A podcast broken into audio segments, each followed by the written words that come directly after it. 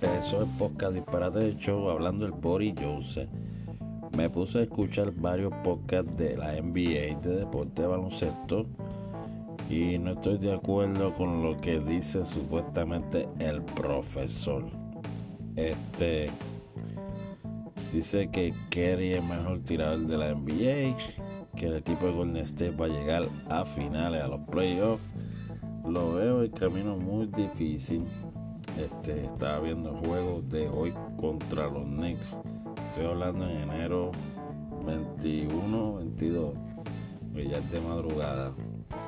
Este, perdieron casi por 15 puntos. Anotaron 19 puntos en el tercer cuarto. Y Kerry se fue de la zona de 3 de 14 tiros, colectó solamente 5 este Wiggins tiró casi por un 50%, 17 puntos. Wiseman 15 puntos. Fíjate, está progresando. Está progresando Wiseman, pero yo lo utilizaría mejor como, como un power forward, como hace con Antonio Davis. Este, porque creo que el físico no lo ayuda, está muy flaco, está muy delgado. Este Pascal llegando del banco, 12 puntos, tirando para 50%. Este vemos Basemore, metió 8.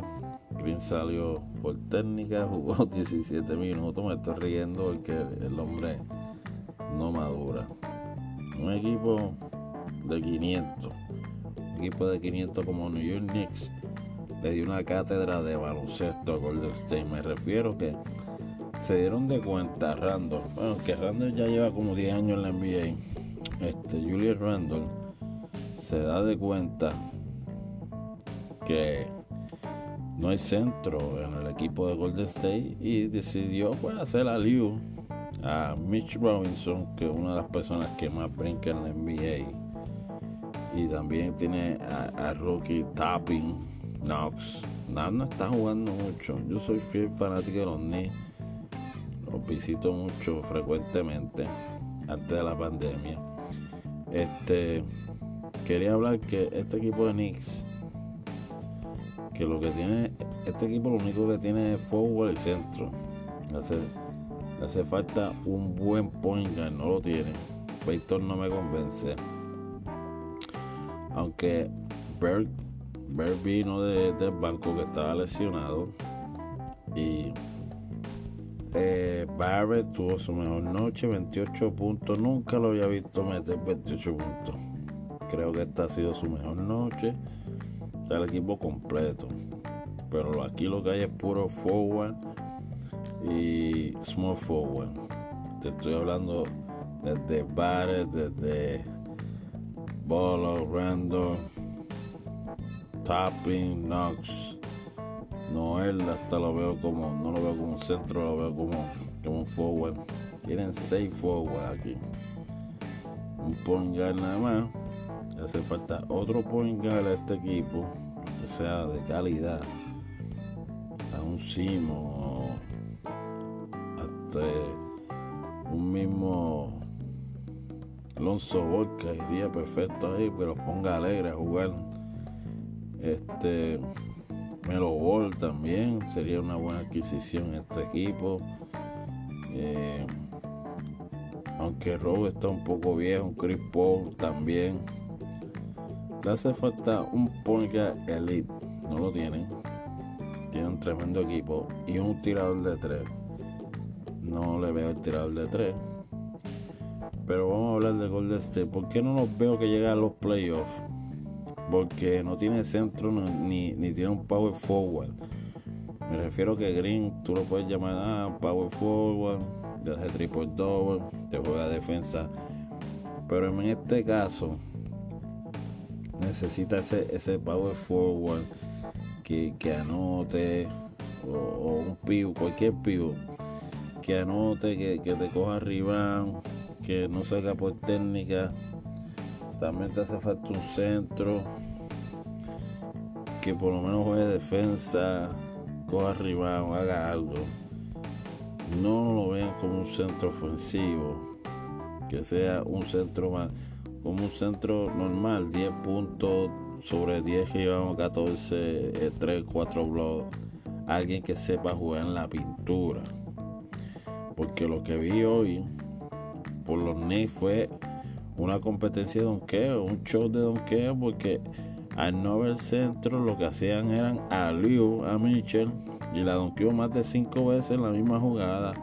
Sticker no puso ni dos torres abajo, ni daba FAO antes, antes que cogieran este, la posición o, fueran a brincar para el lado. No lo vi, no me gusta como dirigente Sticker, porque el equipo de Golden State, la ofensiva se está moviendo con Kerry nada más. En estos precisos momentos hay que dejarlos que fluyan, son novatos, hay que darle su espacio y, y Kerry utilizarlo en, esos tercer completos, en, el tercer cuadro, en el cuarto cuadro. Me gustaría que jugara más minutos, no en los primeros en el primer este half, no, no, yo lo que le voy jugando en el último cuadro y en el tercero. Hay muchos errores que hacen los coaches que cuando ya llegan al cuarto cuadro, he visto casi en todos los juegos, llegan al cuarto cuadro, ya todo el mundo está sin gasolina. Tienen ya más de 25 minutos, 28 minutos jugados y ya no tienen la energía para terminar el juego. Por eso es que vienen de atrás siempre, la mayoría de las victorias. Yo me paso jugando fandu en apuestas y sé que la mayoría de los equipos vienen de atrás. Este, pero yo no sé cómo esta gente que se cree profesor en baloncesto y comentarista va a decir que Sticker es un buen dirigente cuando Kerry es que carga Sticker. Si Kerry no tiene una buena noche, que te esté tirando un 60%, un 50%, dudo que gane Golden State. Y te estoy, este, me refiero a, a que te meta 30 puntos, que haga 14 asistencias, que haga su juego, pero que no falle. Porque como vimos en la noche de hoy, se fue de 14 tiros, metió solamente 5, tirando un 32%.